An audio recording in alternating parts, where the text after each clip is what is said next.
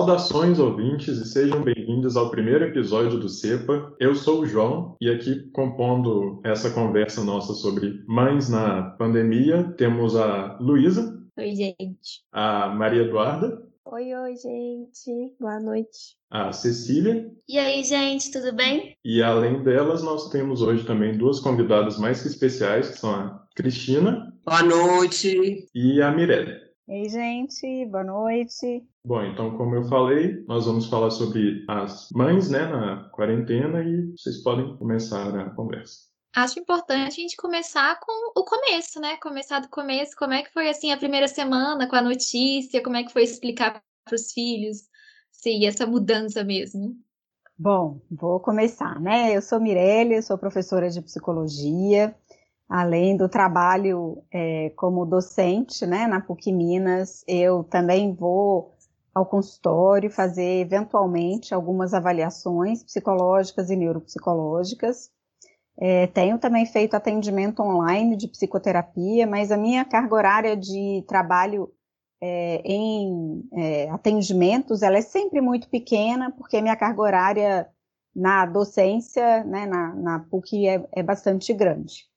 É, e esse começo, né, foi bem complexo, na verdade, né, eu é, posso dizer para vocês, assim, que é, meus filhos não são mais tão pequenos, é, eles têm atualmente 12, 13 anos, a minha mais velha faz 14 semana que vem, e quando a gente começou, então, a pandemia, é, o mais novo tinha 10, e a mais velha tinha 12, né? E a gente teve que fazer uma conversa sobre esse momento, mas posso dizer para vocês que era uma conversa muito fora da realidade, porque a gente imaginava que ia ser assim, ah, daqui um mês, 15 dias, né, tá tudo bem. Então foi meio que uma conversa meio de férias, assim, ah, estamos em casa, que legal, vamos almoçar juntos, né, vamos todos os dias a gente não tinha de fato a noção da realidade. Né? Então, eu acho que foi muito fácil naquele momento, porque, claro, a gente falou do adoecimento, a gente falou dessas questões todas, né, dos cuidados, mas a gente achava que era muito temporário. Então, a conversa não foi muito difícil, não. Acho que a conversa foi ficando mais difícil à medida que a gente foi sentindo falta da rotina fora de casa. Né? A partir do momento que as crianças começaram a ter um pouco mais de cansaço do contexto doméstico, a partir do momento que a gente passou a não ter previsão de retorno, aí acho que a conversa passa a ser um pouco mais difícil.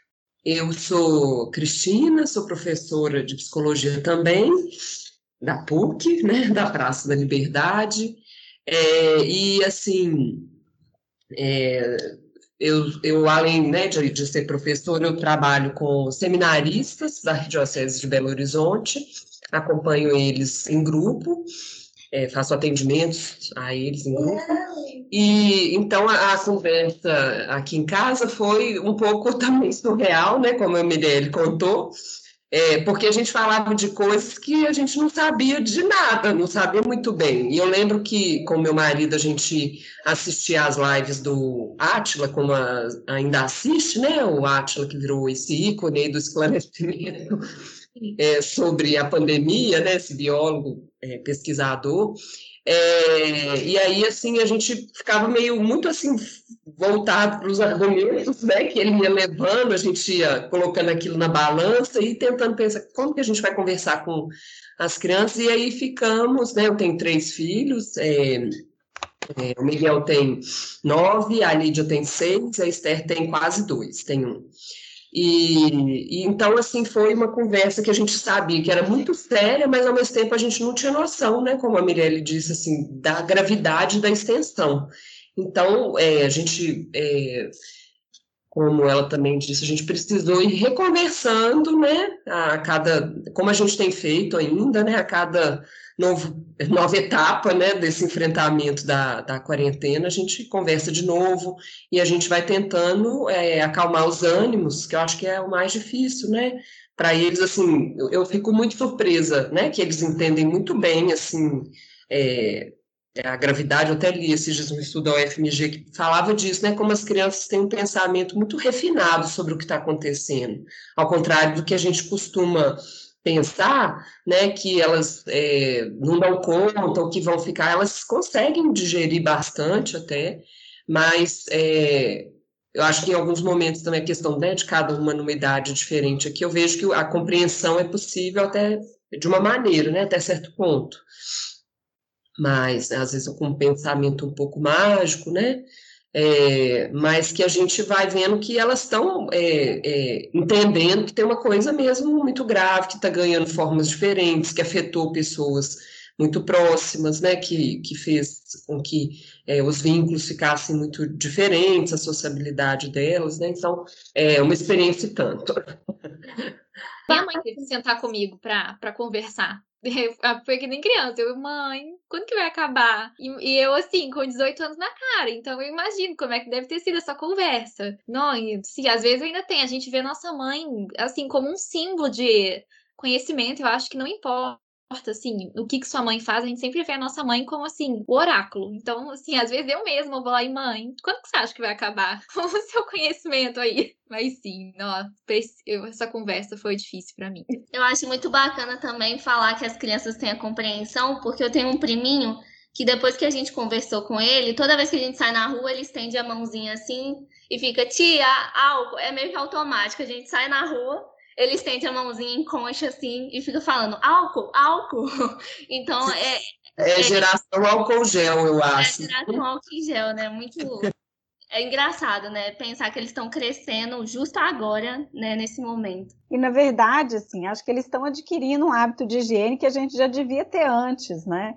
Higiene das mãos é uma coisa muito básica. Então, acho que eles estão crescendo, reconhecendo mais do que nós a importância desse, desse hábito, né? Então, embora a gente às vezes possa parecer achar exagerado, né?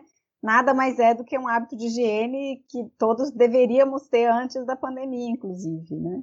É, a gente fica imaginando hoje, né, gente? Na hora que a gente vai passar em algum lugar, a gente olha para os corrimões, né? A gente fala Jesus amado, né? Mas Corrimão sempre foi nojento para mim.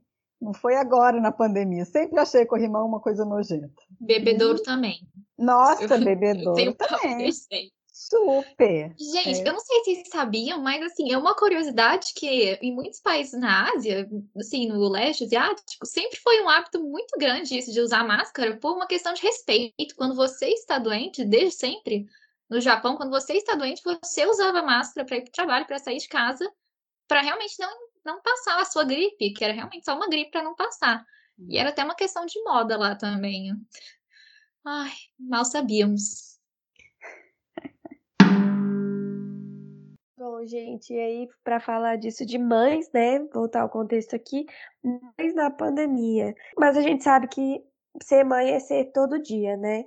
E a gente convidou vocês aqui porque a gente está muito curioso em saber como que a pandemia mudou esse cenário da maternidade, como que mudou a relação de vocês com os filhos, como que tá é, esse dia a dia. Bom, vou começar então de novo. O que acontece, né? É, eu acho que a gente. Eu, eu sempre fui uma mãe que gostei de estar perto. Então, essa era uma coisa que já era parte da minha rotina. Eu fazia questão, por exemplo, muitas vezes, né, de sair da PUC meio de 30, pegar os meninos na escola, né? Saía da aula meio de 20, pegava os meninos na escola, a aula dos meus meninos terminava meio de 30. Eles ficavam me esperando, a gente ia para casa, almoçava e às vezes duas e meia eu tinha, duas, duas e meia eu tinha que estar de volta na PUC. Mas eu gostava já de fazer isso, esse movimento, o trança-trança, para a gente ter momento junto. Então a pandemia foi uma oportunidade de estreitar esse momento né, de poder agora sim estar junto numa mesa de almoço, mas sem tanta correria, né? Então acho que esse ponto assim de, de poder conviver com mais calma foi algo muito bom para essa relação. Né? Achei que foi um ponto, um ganho, né, bastante expressivo. Por outro lado, assim, acho que é, embora seja muito bom estar perto, né, acompanhar é, isso me trouxe algumas dificuldades, né? Porque, especialmente no começo, é, estar em casa para eles não era sinal de mãe trabalhando. Quando eu estava em casa, eu estava em casa com eles, eu estava em casa no momento de lazer ou no momento de atividade de vida diária. Então, ainda hoje, né, um ano, quase um ano e meio depois, ainda há momentos dessa confusão, né, assim, de eu precisar trabalhar é, eu precisar de alguma coisa com prazo, ou tá entrando numa aula e eu ter que falar, pessoal, estou entrando na aula, agora não pode chegar, né? Não podemos. Então, acho que, que a confusão que aconteceu, né, principalmente, é, é dessa diferenciação, né, do que, que é o espaço do trabalho e o que, que é o espaço do ambiente doméstico mas sem dúvida nenhuma, assim, morro de pena deles mais do que de mim, né? Assim, porque eu curto até a presença deles em casa, mas fico com pena deles não terem outras relações, né? Deles não estarem, é, não estarem encontrando com, com, com, os colegas, com os amigos, é, dela não estar tá iniciando a adolescência no grupo social, né? Que é um momento tão gostoso, né? E ela está vivendo isso em casa. É, mas eu confesso que tô, tô aproveitando bastante, né? Tem, às vezes a gente escuta, né, pessoas mais velhas. Eu lembro tanto que escutei isso quando, quando novinha, assim, quando meus meninos bebês, né, eu tive diferença de idade dos dois, foi um ano e onze meses. Então tive dois bem pequenininhos. E, e eu me lembro, assim, que eu falava, não, tá tudo bem, né, tô morta, mas já já que passa, né, a gente tem muito essa expressão, né, não, daqui a pouco passa. E eu me lembro que uma pessoa mais velha, importante na minha vida, né, falou para mim assim: é, você já parou para pensar que menos de um quarto da sua vida você vai viver com eles em casa? Né? Então aproveita cada segundo, né? E é verdade, né? Se a gente for pensar no tempo que a gente passa da nossa vida com o filho em casa, é isso, é um quarto da nossa vida, se muito, um quarto da nossa vida, né? Então, eu acho que esse momento é um momento em que estamos nos curtindo muito, eu com eles, é, mas com as dificuldades todas, né, que esse momento traz pela limitação dos acessos, pela limitação de outros vínculos que podem, né, que podem ser feitos. É, esse ponto, né, desse excesso de família, tem hora que, que é algo que, né, a gente precisa criar estratégias para dar conta mesmo, né, porque acho que para todo mundo, em algum, em algum instante, fica mesmo, né, assim, esse excesso. Mas eu, eu até, quando eu, acho que tem muitas questões aí parecidas com o que a Mirelle tem vivido, mas eu escolhi ser professora em primeiro lugar porque eu achava que era uma possibilidade de eu estar mais próxima dos filhos que eu queria ter. Porque, apesar da gente ter uma carga é, horária, horária né, de trabalho grande, eu acho que tem uma essa certa tem uns buracos né, no dia, assim, que você pode. Eu também sempre fui é, muito próxima deles, né, muito presente, sempre assim, com orgulho de nunca ter contratado babá para eles, né? Aquela coisa assim. E meu filho está até falando aqui, ainda bem. Mas que é, assim, foi sempre um desafio muito calculado, né? Não ter babá e tal. Então, nesse momento, não tenho estranhamento de eu estar muito próximo deles, porque eu também sempre fui assim. O que eu acho é que, é, que das despesas, né, esse ponto aí do excesso, e, mas tem momentos que são riquíssimos, eu acho que é, vão ser inesquecíveis mesmo, né, que eu acho que, é, eu, eu, vi até nessa pesquisa que eu comentei da UFMG, um desenho que é muito legal de uma criança, que ela fala que a pandemia trouxe é, afastamento, é, mas ela trouxe aproximação. O desenho que ela faz, ela fala, né, dessa tensão entre aproximação e isolamento, que a gente sabe bem, mas o desenho era um, era, tipo, era um tanto de casinha assim, meio perdidas no nada, e dentro tinha um tanto de pessoinha, né? E aí ela escreveu essa coisa da, desse é, isolamento, afastamento, aproximação, que não é bem essas palavras, mas então, assim, que eu acho que a ideia é, a gente vive por um lado, né, assim, muito sofrimento, muita dor, muita é, um sentimento de desamparo, né? Assim, para mim, que eu acho que, que para a gente vem, né? Essa coisa de que eu ficava lá vendo Freud falar do desamparo original, né? Originário, quando que isso marca o ser, aí se pensar no essencial humanista, ser aí, aí a gente ficava assim, Bem, mas o que será exatamente isso, né?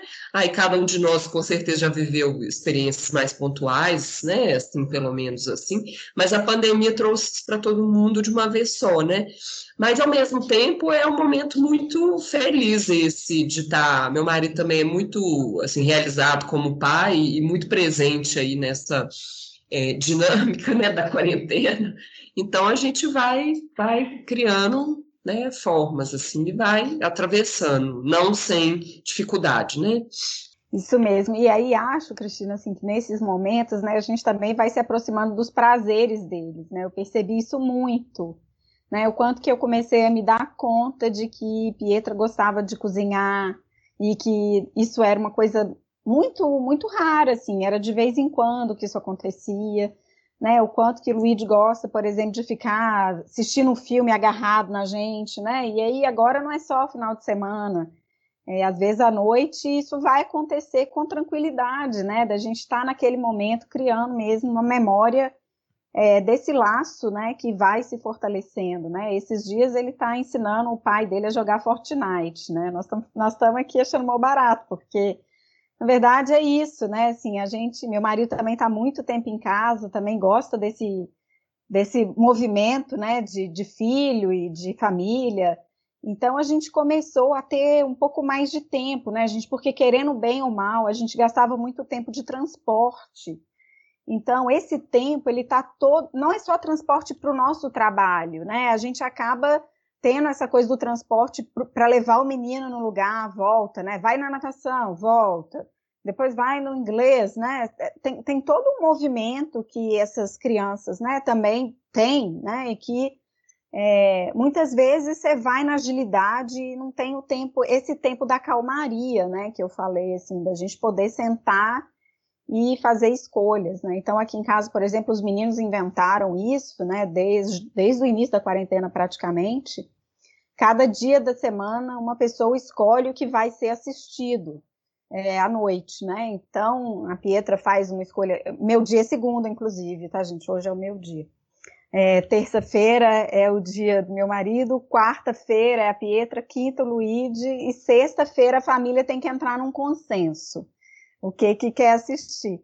E é um barato, né? Porque eu tive que aprender a assistir Flash, né, Supergirl, tive que assistir é, várias coisas, né, que para eles faz super sentido. E que em outro momento, assim, se você tem um tempo tão restrito, talvez a gente não fizesse isso com tanta frequência, né? Então acho que tem esse lado também, né? A gente estava falando disso aqui outro dia.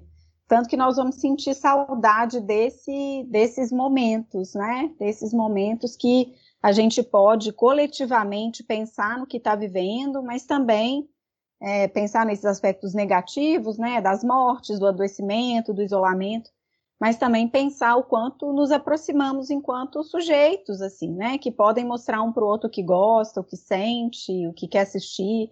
A hora que escolhe um, que você, um programa que você não gosta, você fala, ah, nem, né, esse de novo. Sim, esse de novo, né, o outro escolheu, então vamos ver de novo. Eu sou assim com Supergirl. Supergirl eu acho bem, cansa bem cansativo. Mas enfim, e assisti quase que tudo. O que você vai escolher hoje? Que, que eu vou escolher? É, a gente está assistindo agora Emily em Paris, quando é meu ah, dia. Sim. Eu vi com a minha mãe. Então, Nossa, é. essa, essa questão de se aproximar como sujeito, assim, é uma coisa que eu percebi demais com a minha mãe. Eu e minha mãe, eu sou a única menina e eu tenho dois irmãos bem mais velhos que eu. Então, assim, eu sempre tive uma relação muito assim de de filhinha da minha mãe. E assim, a gente sempre foi muito próxima, a gente sempre se amou muito, mas eu acho que a gente nunca percebeu tanto na pandemia o tanto que a gente se gosta como pessoa. Sim, uhum. claro que a gente tem a relação, a dinâmica de mãe e filha. Mas não, a gente com certeza poderia ser muito amiga. A gente é muito amiga, assim, a gente gosta, a gente escolhe os nossos programas. A gente não tem briga para escolher aqui o que, que a gente vai assistir, porque a gente parece demais.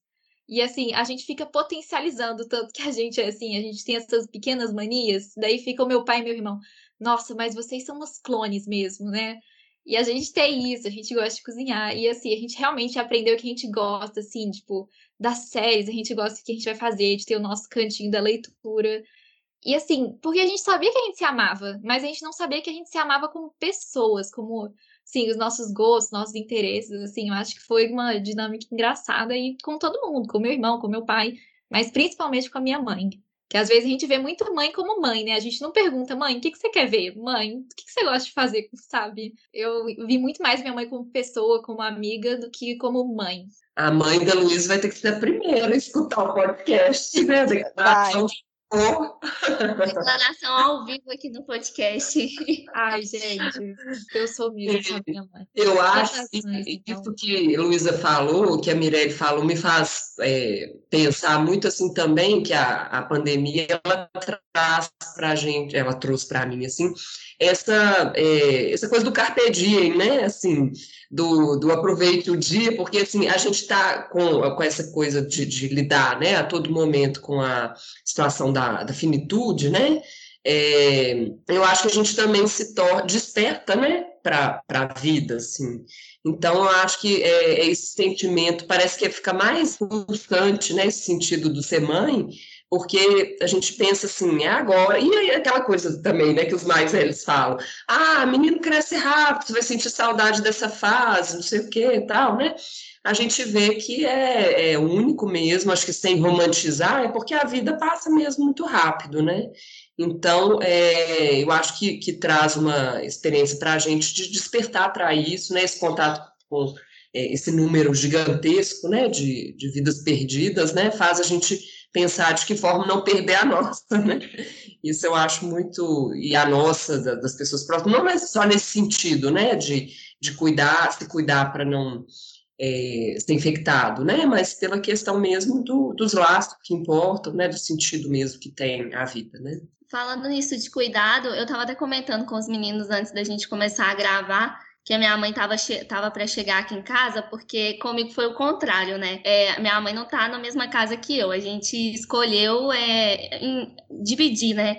Minha mãe foi morar na casa dela e eu vim morar aqui em Belo Horizonte, no apartamento onde a gente morava junto, por questão de, de segurança mesmo, sabe? Eu comecei a trabalhar no centro de Belo Horizonte e ela é mais velha, ela disse assim: não, vou me isolar com seu pai lá no sítio, ou a gente vai mexer com a nossa hortinha, com as nossas coisas se eu ficar dentro desse apartamento aí com você, eu vou enlouquecer, eu vou sair no tapa.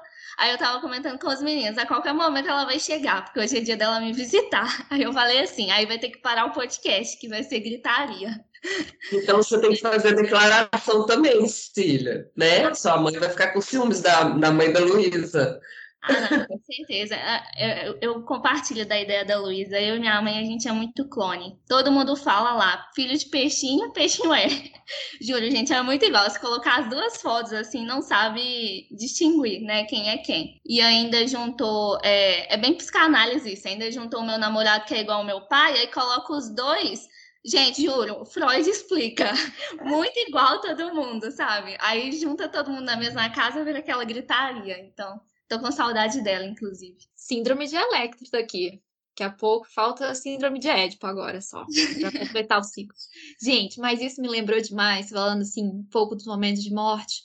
Isso me lembrou demais a personagem icônica que o Paulo Gustavo fazia, né, da Dona Hermínia, que eu acho que aquilo era um pouquinho de mãe de todo mundo. Assim, eu, eu, eu fiz essa declaração para minha mãe, mas assim, tem momento que a gente está quase saindo no tapa pela convivência intensa. Não achem que é tudo flores, não. E eu acho que aquela personagem da Dona Hermínia mostrava bem isso, né? Que toda a família, assim, tem um momento caótico de grito e tal. E, assim, bem no, no mês de maio, né, acontece essa morte. E, assim, eu acho que é aquele negócio, né? Quando, quando uma mãe perde um filho, todas as mães perdem um pouco. Eu acho que tem essa noção de que todas as mães são mães, assim, de todos, quase. A minha mãe tem uma síndrome de mãe com todo mundo. A minha mãe não pode ver uma pessoa mais jovem que ela, que ela fala, ai, esse rapazinho e tal. Eu, mãe, esse cara tem 45 anos, mas ele não é um rapazinho, você não precisa cuidar dele. E eu, eu, percebo muito isso, gente. E, assim, a minha mãe ficou mexida com a morte do Paulo Gustavo. Ela realmente ficou assim, como se fosse filho dela.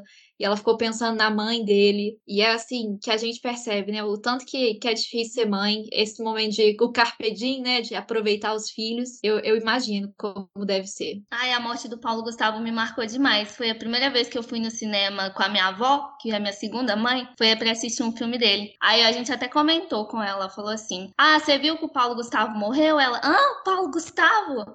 Aí a gente, a dona Hermínia, ela, dona Hermínia!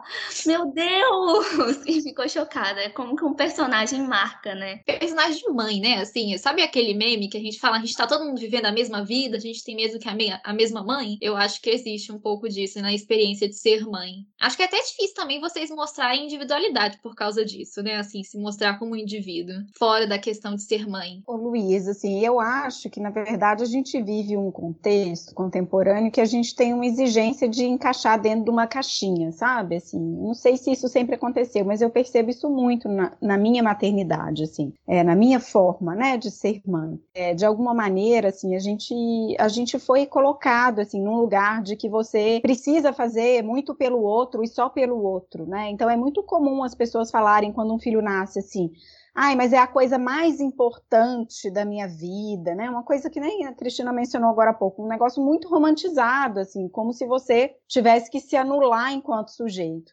E eu acho que essa foi uma experiência, para mim, assim, muito conflitiva mesmo, né? Porque eu, eu, eu gosto demais de ser mãe, é uma coisa muito importante na minha vida, muito, não consigo imaginar uma vida feliz sem, sem viver isso, né? Sem meus filhos, sem viver a maternidade. Mas eu gosto de outras coisas que não têm a ver com eles, né? Eu gosto de trabalhar, por exemplo, não é uma coisa que faço por grana, é também, claro, né? Mas assim como Cristina, quando eu pensava minha vida no futuro, eu pensava um trabalho que me possibilitasse exercer a maternidade. Mas eu dou conta de sair para comprar uma coisa e comprar uma coisa que eu quero, né? Pouco antes da pandemia, eu me lembro muito desse caso, que foi um caso que os meninos acharam muita graça. A gente foi uma loja dessas de festa, tipo mil e uma festas. E aí eu gosto muito de chocolate, eu sou uma pessoa que gosta de verdade, assim. E, e aí eu fiquei igual criança pequena, porque eu via uma caixa grande de Trento mas do Trento meio amargo, que é o que eu gosto. Eu gosto de chocolate com gosto de chocolate, com menos açúcar. E o Luigi, ao mesmo tempo, viu a caixa do Trento paçoca, que é super raro. A gente quase nunca vê o Trento paçoca. E eu peguei, gente, a caixa do Trento meio amargo, muito feliz. E, ele,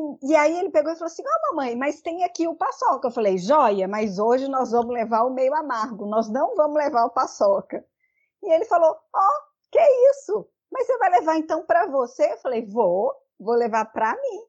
E eu fiquei feliz, gente. Assim, não foi nada que me deixou, sabe, assim, com uma culpa enorme, porque eu não levei o Trento, o paçoca não fazia sentido comprar duas caixas, né? Assim, porque naquele momento, né, a gente precisa um pouco regrar essa coisa da, da gordice, mas é, para mim foi ok. Mas de alguma maneira eu escuto muito as pessoas falando desse coisa idealizada, assim, de você se anular enquanto sujeito, você se anular enquanto pessoa, enquanto trabalhadora, enquanto mulher, porque você tem filhos. E eu acho, na verdade, que a vivência plena da maternidade, ela tem a ver com a felicidade da gente enquanto sujeito.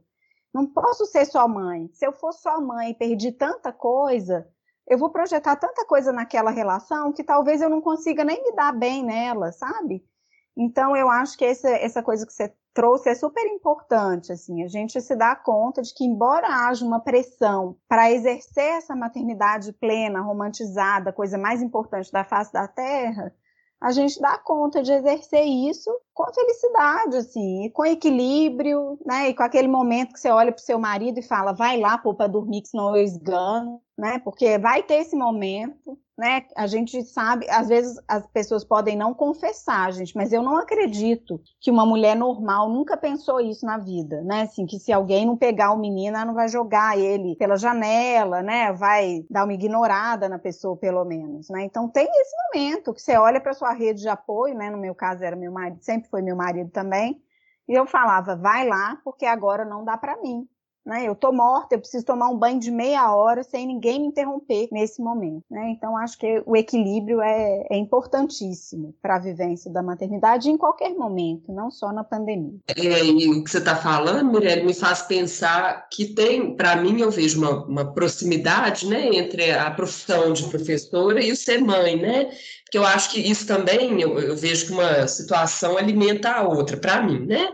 Assim, e eu vejo que nessa coisa é, de, de pensar que. Está né, na hora do soninho dela aqui. De que a gente, nas duas situações, eu me vejo muito assim, confrontada com a, com a questão de é, dessa responsabilidade né, com esse outro que está em, em desenvolvimento, em, né, em construção, assim, nessa relação com esse mundo, e essa coisa de transmitir, tentar transmitir para além né, do, do cuidar de si, né? Eu sempre lembro do, do texto lá da Hannah Arendt, né? Da crise na educação, né? Que ela fala que além de que, que o mundo estava em crise porque, né, como estava ali nos anos 60, está em crise porque os adultos transmitiam muito essa coisa de cuidar de si para criança, mas não de cuidar do mundo, né? Então eu vejo assim, eu, eu vejo essa responsabilidade, né, de ser mãe e de ser professora a partir dessa mesma perspectiva, né, que é importante é, de alguma forma de despertar essa vontade, né, nesse outro, que pode ser a criança, que pode ser o aluno, de, de, de querer cuidar, né, desse mundo que vai para além dessa, de cuidar do próprio umbigo, né. Na pandemia, a gente vê que muita coisa que está acontecendo tem a ver com esse descuido nosso com o mundo, né. Eu imagino que na pandemia esse desafio é ainda maior, né? Não se perder, não deixar a sua individualidade ir embora, porque, querendo ou não, positiva ou negativamente, as relações foram estreitadas. A Mirelle falou isso de uma forma muito tranquila, muito positiva na família dela, mas tem muita gente que só quer esganar o filho e tá ali se dando todo na relação e se perde, né? E aí, igual a Cristina falou, é importante para a família ela ter o seu tempo, né, de individualidade. E, gente, falando em desafios, vocês estão. A Cristina tá aí com a filhinha no colo. Qual foi o maior desafio, o maior perrengue que vocês passaram nessa, nesse tempo de online, virtual, câmera, e os filhos do lado querendo atenção. Como é que foi isso para vocês? Ah, eu acho que são muitos que a gente vai né, é, acumulando assim, ao longo do tempo, mas que também a gente passa a ver que aquilo que parecia muito grave, muito, né, que essa coisa de estar no espaço da casa, né, que com essa a intimidade à mostra, né, em, vários sentidos, assim, é, vai também fazendo com que a gente lide com os acontecimentos de uma forma mais natural. Mas assim, esses dias eu estava dando aula e a Esther estava, eu estava no quarto dela dando aula e, e aí ela entrou no armário puxou todas as roupas. Não tem, não tem perrengue, não, é só engraçado. Eu lá dando aula, ela foi no armário que não tem porta e foi puxando tudo para o chão. Aí eu fui vendo ela, as roupas amontoando assim no chão. Daqui a pouco ela arrancou a roupa inteira, né? Tirou a blusa, que ela tá aprendendo a vestir blusa, colocar e tal.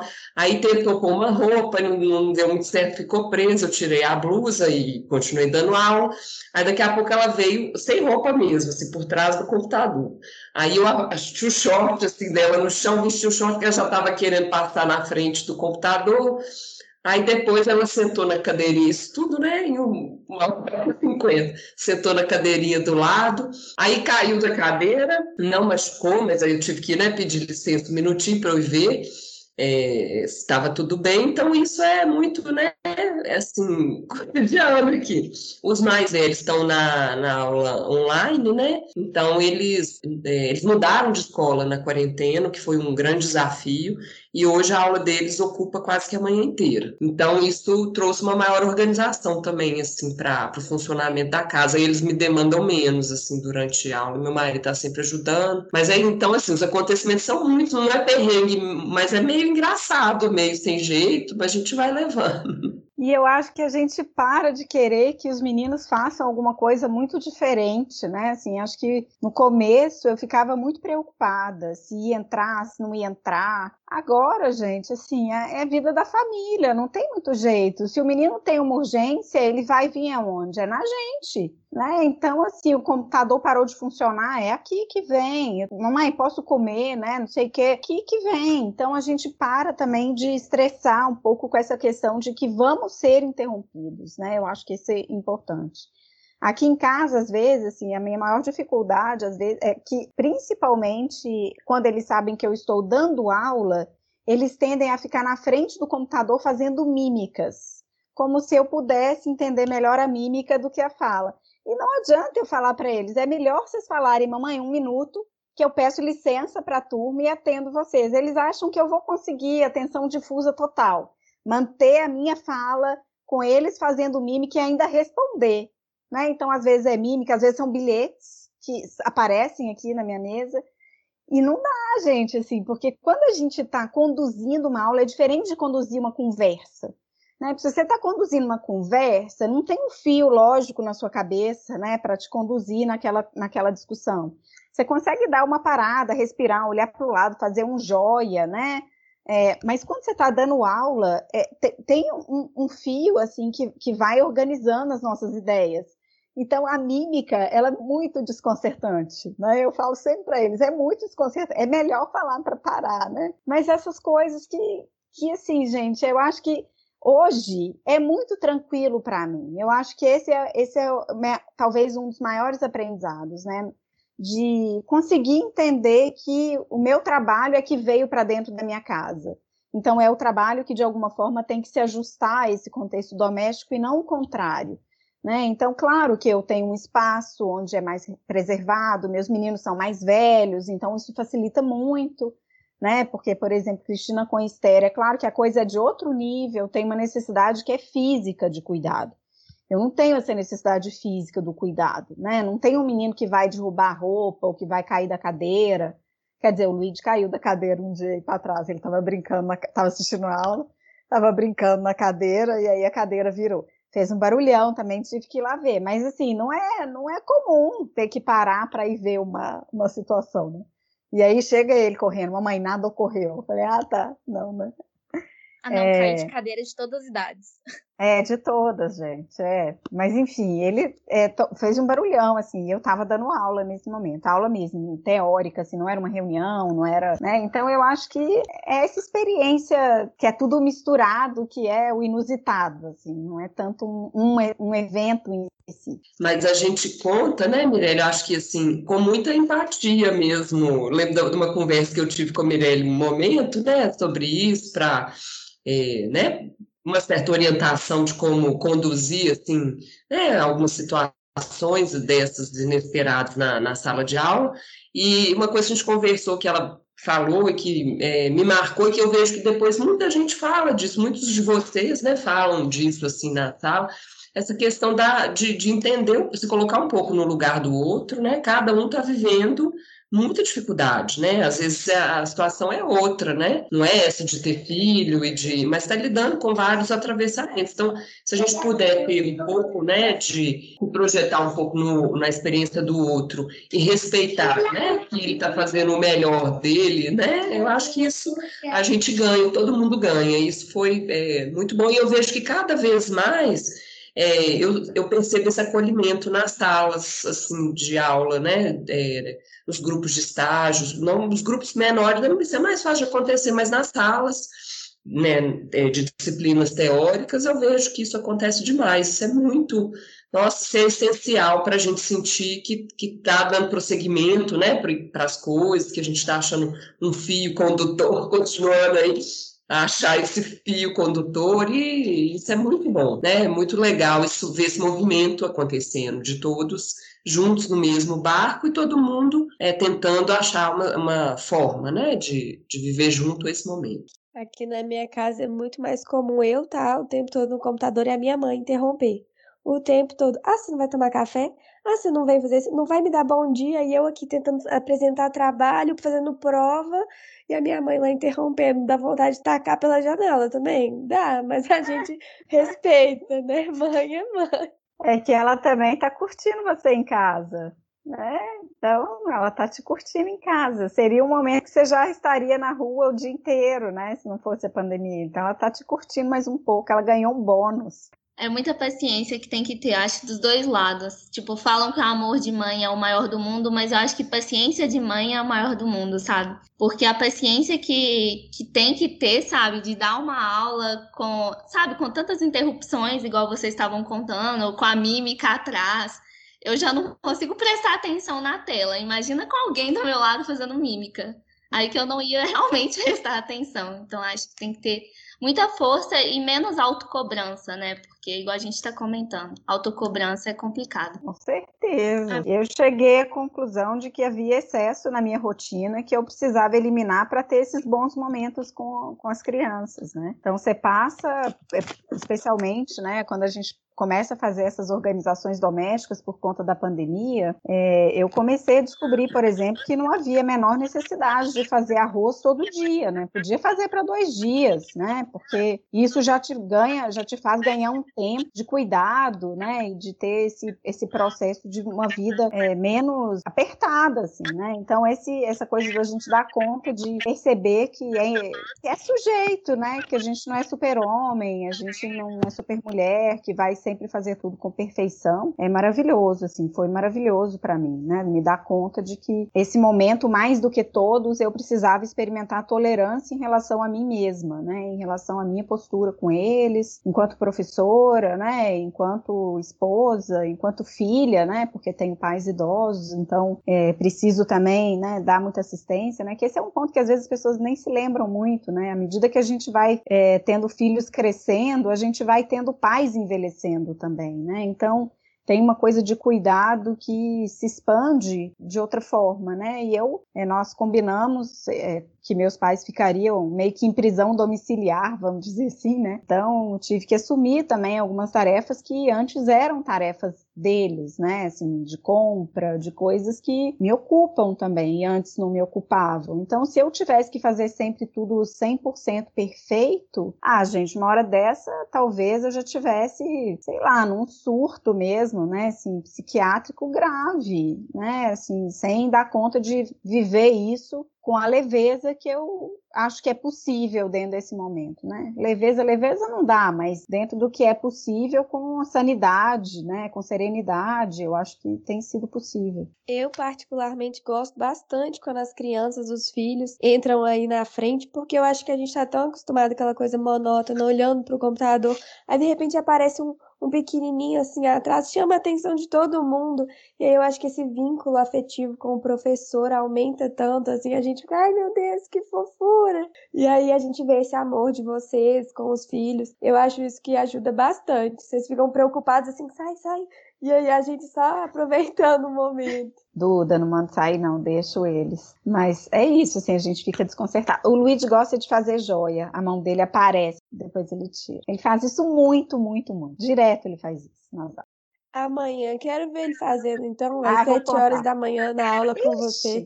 Ele acorda seis, sete horas, já tá ligadaço. Mas isso é verdade, né? É igual a filha da Cristina também, sempre aparece na aula, eu lembro. A gente até comentou um dia, ela chegou com um desenhozinho assim e falou assim: Mamãe, olha, acho que olha o desenho, olha o que eu fiz, alguma coisa assim. Aí todo mundo no chat, que fofura, meu Deus, eu amo quando ela aparece na aula, que gracinha. A gente sempre comenta. É, é muito gostoso é, ver essa recepção, né, que vocês dão, assim, porque aí a gente fica mais tranquila mesmo, né, assim, e ver que é isso, a gente faz o que é possível, a gente dá o nosso melhor, mas faz o que é possível, tá? Se todo mundo tiver combinado nisso, tá bom demais, né? Porque eu acho que a gente, acho que tá fazendo o que é uma justa medida aí nesse tempo de pandemia, né? Bom, uma perguntinha especial para a Mirelle aqui. Você que fala muito de desenvolvimento da criança, atende criança, o que, que você vê que nesse momento de pandemia está afetando mais o desenvolvimento deles? E uma dica, assim, para todas as mães ou futuras mães e crianças que estão nos escutando aqui, para a gente tentar levar isso de uma forma mais leve, contornar essa situação tão conturbada, para não afetar tanto assim no desenvolvimento deles o Duda, né, e, colegas, assim, eu, eu acho que o principal efeito, né, que tenho visto nos meninos, né, e nas crianças com quem eu tenho contato profissionalmente, é esse impacto da ausência de uma socialização mais ampliada. Esse ponto é um ponto que, de fato, assim, tem trazido muitos atravessamentos negativos, especialmente uma falta de energia, falta de criatividade, né? Eles estão ficando menos criativos, é, muitas vezes, assim, até entristecidos, né? Então, assim, em alguns momentos a gente percebe isso, né? Aquele momento de, ai, um sofrimento, né? E aí, assim, eu acho que o que a gente precisa fazer, especialmente enquanto família, né? São duas coisas né? Primeiro,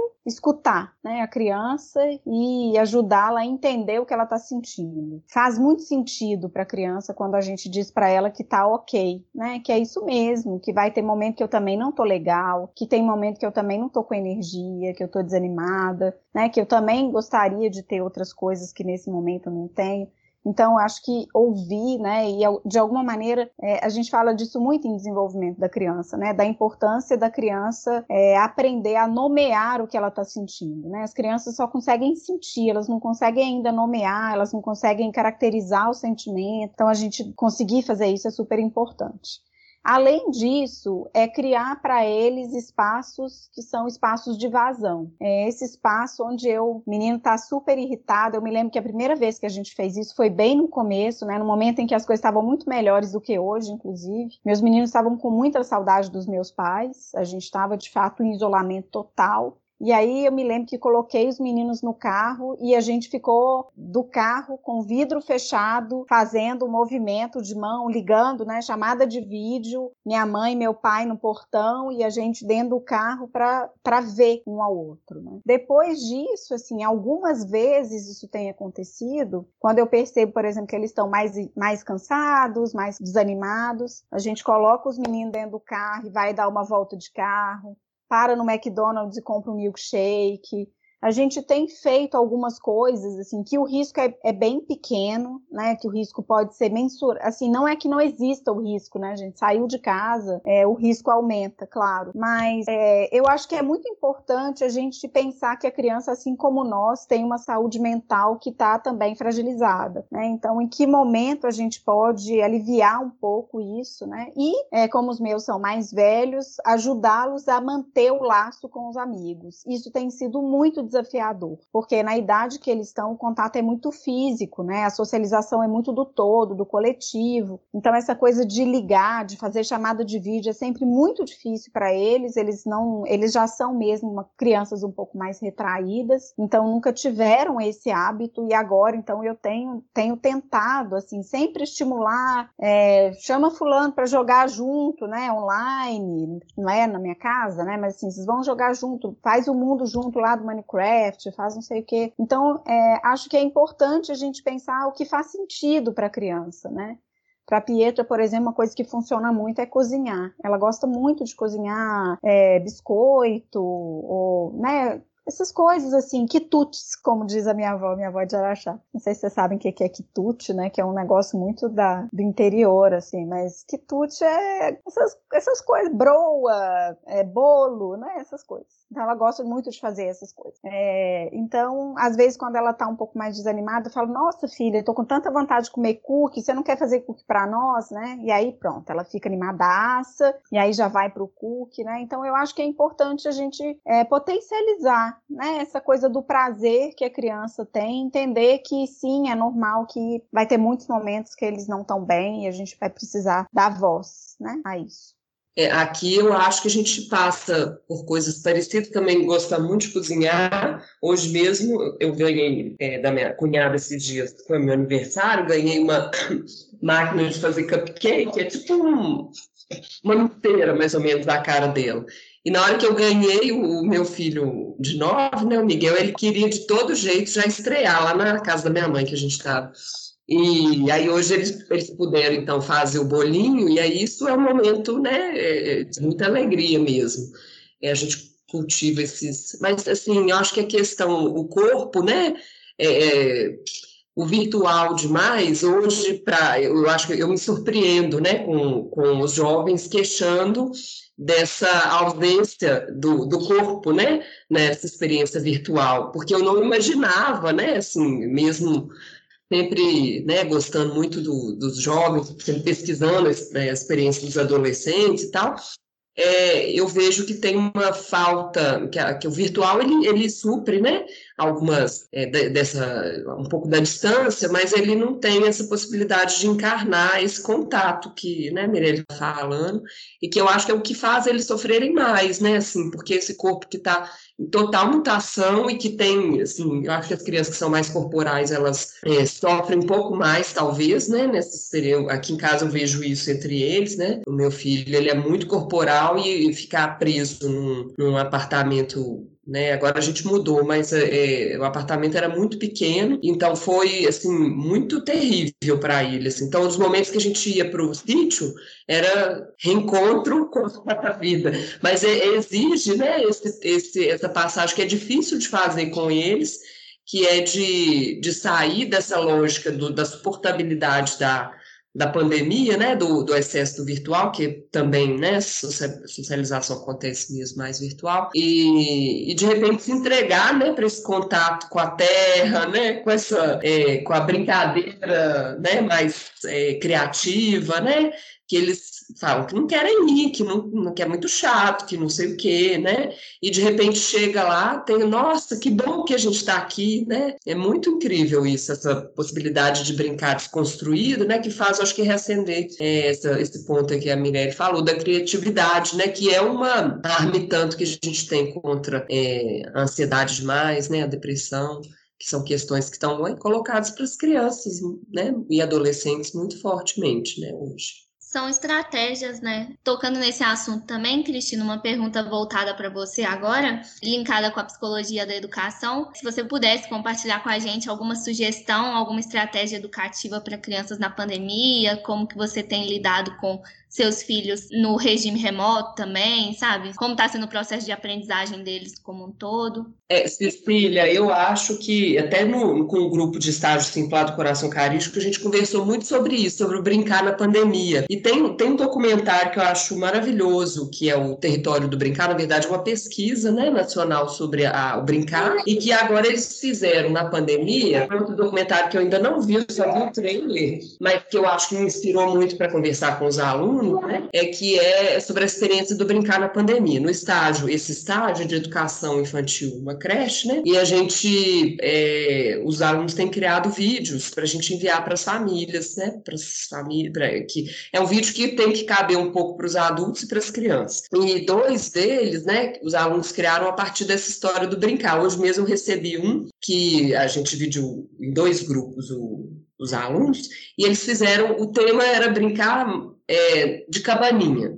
Aí foi muito divertido, porque apareceu um aluno, ele montou uma cabana na casa dele e falou: o que, que você. Né? Primeiro uma falou: o que, que a gente pode brincar? Pode brincar de cabaninha, o que, que a gente precisa? Qualquer coisa que tiver na sua casa. Você pega um lençol, você pega cadeira, você pega almofada, porque a gente também lida com crianças que são muito pobres, né? Aí foi muito divertido ver eles assim tem esse aluno de, debaixo da cabana que ele fez tomando sorvete, aí ele fala, gente, é bom demais comer na cabaninha. Aí a outra chamou a sobrinha, que eu não sei se mora com ela ou convive muito assim, as duas montaram a cabana na sala da casa dela, tava muito divertida, toda de cabana. E aí elas falaram, o que, que dá para brincar aqui dentro? Aí a, a sobrinha rendia, então pode brincar de dormir, pode trazer brinquedo. Aí uma hora ela propôs, vamos brincar de sombra, né? Fazer teatro de sombra.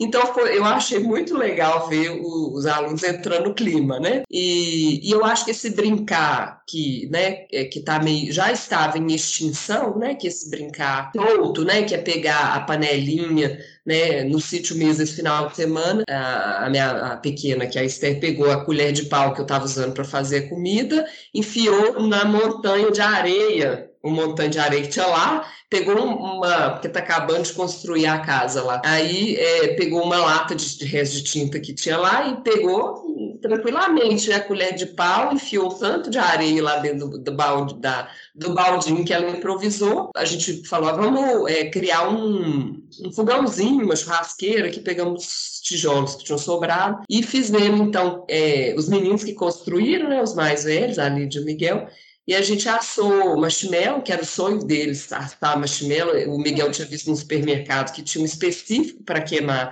no fogo, que ele não derretia. E a gente fez, então, queijo e marshmallow assado no fogão que... Na, era, é, ficou tipo uma fogueirinha de acampamento, mas funcionou, deu um fogão. Então, assim, é, eu acho que esse brincar que né, deixar um pouco as crianças brincarem com as coisas da casa, né? Essa casa que é muito ascética, ela não recebe bem, né? Essa, é, esse, essa criança que está se desenvolvendo, né? Isso já era verdade antes, mas eu acho que agora, eu acho que é mais isso, né? Assim, deixar que as crianças peguem, inventem outro sentido para os objetos da casa, o que você achar que é muito precioso, você guarda, né? Mas que é uma boa coisa, todo mundo já fizemos muita coisa, dormindo todo mundo na sala, é, né? Dormindo cada dia no quarto de um, todo mundo tentando dormir, ou, ou se não, variações de quem dormia nos quartos. Então, fazendo da casa um outro lugar, né? Assim, tirando, mudei, teve uma época que eu mudei sofá de lugar e ficou grande a sala, e a gente fez é, várias coisas, acampamento, espaço de. Não é toda hora que dá para fazer isso, né? Mas eu acho que isso é permitir que isso aconteça, que eles próprios, né? Se desafiem, né? Assim, no, no, no outro uso dos objetos da casa, eu acho sensacional. Então, foi isso que a gente começou lá no estágio também é, que era importante que a gente mostrasse que para se divertir não é fácil, né? Não é romantizar isso também, mas é que dá para fazer umas coisas bem divertidas, né? Por exemplo, na, anoiteceu, ninguém liga a luz, aí naquele dia usa só lanterna e, e pede uma pizza. Já é muita coisa que pode acontecer, né? Acho que é o brincar até pro adulto também, né? Para sair dessa rotina estressante, porque ninguém merece ficar o dia inteiro na frente do computador. Eu acho também que a questão da diversão, acho que todo mundo tem que se divertir. Eu acho que o ambiente, assim, é, é para todos. E a gente, todo mundo tem que tentar ser criativo, né? Senão a gente surta. E agora, né, para encerrar, já que vocês estão aí dando dicas tão boas de noite de pizza, noite de marshmallow, que não derrete, vocês querem falar alguma coisa para acalmar um pouquinho o coração das mães na pandemia? Falar para não exigir tanta, tanto de vocês mesmas, para individualidade? Vocês querem falar?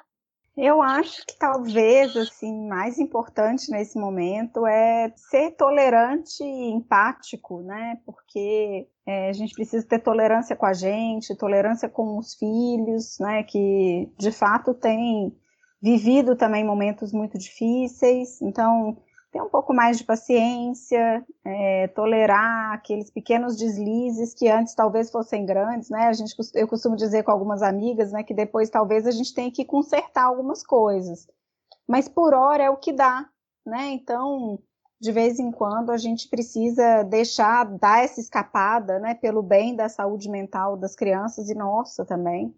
Né? Então, acho que a gente tem que ser muito tolerante. E, além de muito tolerante, acho de fato que a gente tem que ter muita empatia com o outro, né? Dar conta de perceber o que o outro precisa naquele momento, né? Daqui a pouco, você, naquele dia que você está um pouco mais inteiro, assim, você se doa mais, no outro dia que o outro está mais inteiro, ele se doa mais. Então, acho que é esse momento e para finalizar, assim, que a gente possa de fato aproveitar esse momento tão difícil para fortalecer laço, né, e criar memórias afetivas assim que vão durar para sempre, né? Talvez o meu meu maior projeto durante a pandemia é que no futuro meus filhos olhem para esse momento e falem, poxa, foi difícil, mas foi bom também. É, eu acho que se isso ficar, é, já vou me dar por satisfeita, assim, em termos de maternidade, né? Que, que eles possam ter essa experiência é, vista pelos dois ângulos o que a Mirelle falou, eu traduzo muito como uma experiência de autocompaixão e compaixão, né?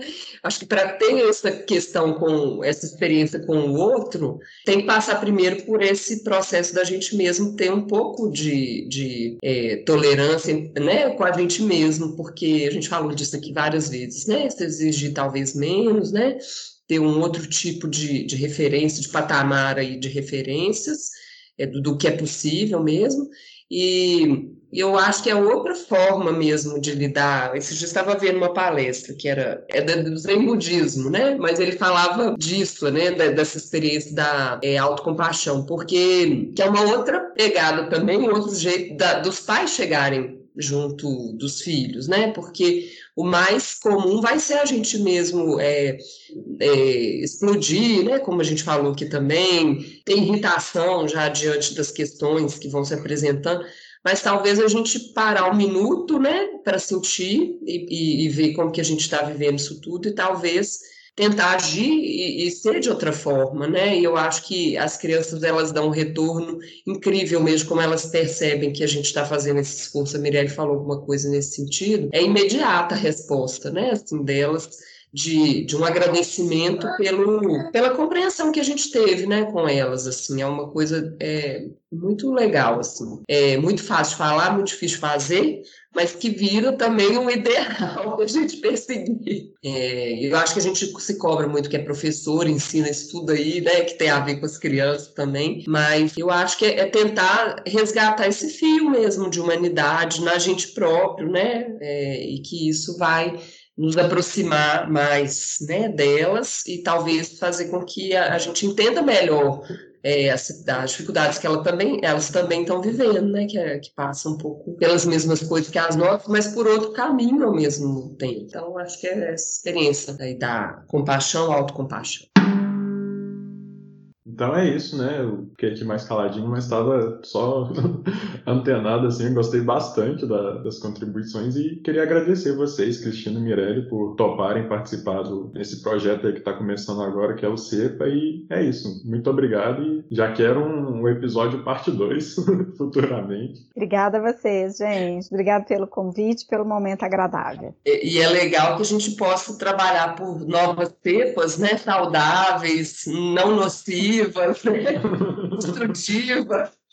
Eu adorei aí o nome, né? Que venham pílulas, né? Que as cepas sejam pílulas para, acho que, né, dar um pouco de alento, de esperança para nós, né? Muito obrigado também. E é isso, então. Terminamos aqui. Luísa, Céci e Duda, vocês querem acrescentar alguma coisa? Só agradecer mesmo esse momento. Assim, é, é importante. Eu, eu sempre fico pensando assim, na a gente se colocar um pouco né, no lugar do outro, ficar pensando, mães, mas e o que tem além de ser mãe, sabe? É importante ver a questão como os nossos professores, assim, é, é a questão mesmo de, de ter tolerância com nós mesmos e com os outros. Muito obrigada pela participação, gente. Eu também só tenho que agradecer a vocês, professoras maravilhosas. Foi muito bom ter essa conversa e espero que a gente se reencontre para fazer novos, novas pílulas, igual a Cristina falou. Exatamente. Muito obrigada, gente. Acabou que a minha mãe não chegou e não invadiu o podcast, né? Mas é isso. Só, só agradecer mesmo, porque é muito importante a participação de vocês e, e, e acho que é até o momento da gente ver o quanto vocês estão batalhando, né, para conciliar essas, essas duas rotinas. Então, parabéns para vocês, tanto profissionalmente como mães também, e obrigada pela contribuição.